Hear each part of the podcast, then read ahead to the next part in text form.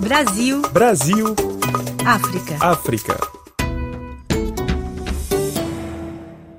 Maria da Conceição Lima da Silva tem 48 anos. Há 11 anos trocou Natal por Joanesburgo. Deixou no Brasil seis filhos, 13 netos, a mãe, amigos e outros parentes para ser missionária evangélica em Joanesburgo.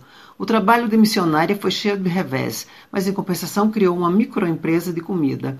Eu sempre trabalhei com casa de família em alguns momentos.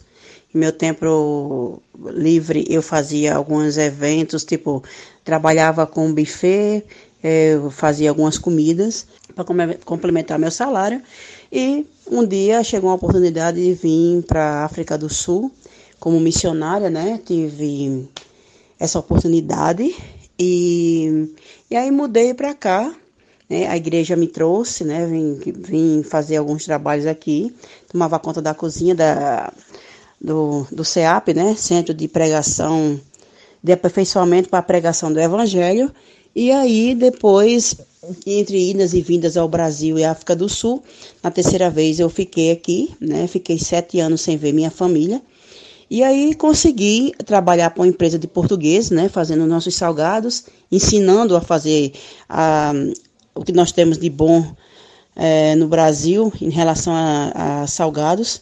Depois eu consegui é, fazer um trabalho com a Embaixada do Brasil e aí eu comecei a frequentar o grupo das brasileiras na África do Sul. E aí as pessoas foram me chamando e foi aí que surgiu lá das delícias Quais os serviços que a Sabores oferece e como ficou a sua relação com a igreja nessa nova fase? Então, a minha empresa hoje oferece serviço de catering, é, de alguns bolos e para festas em geral, algumas entregas, né? Alguns serviços é, de congelamentos, né? Pronta entrega.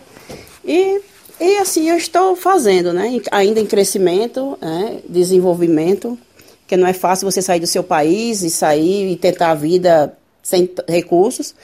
Ofereço serviço para embaixadas, embaixada do Brasil, embaixada do México, Argentina, é, da Holanda, enfim, algumas empresas também brasileiras, né?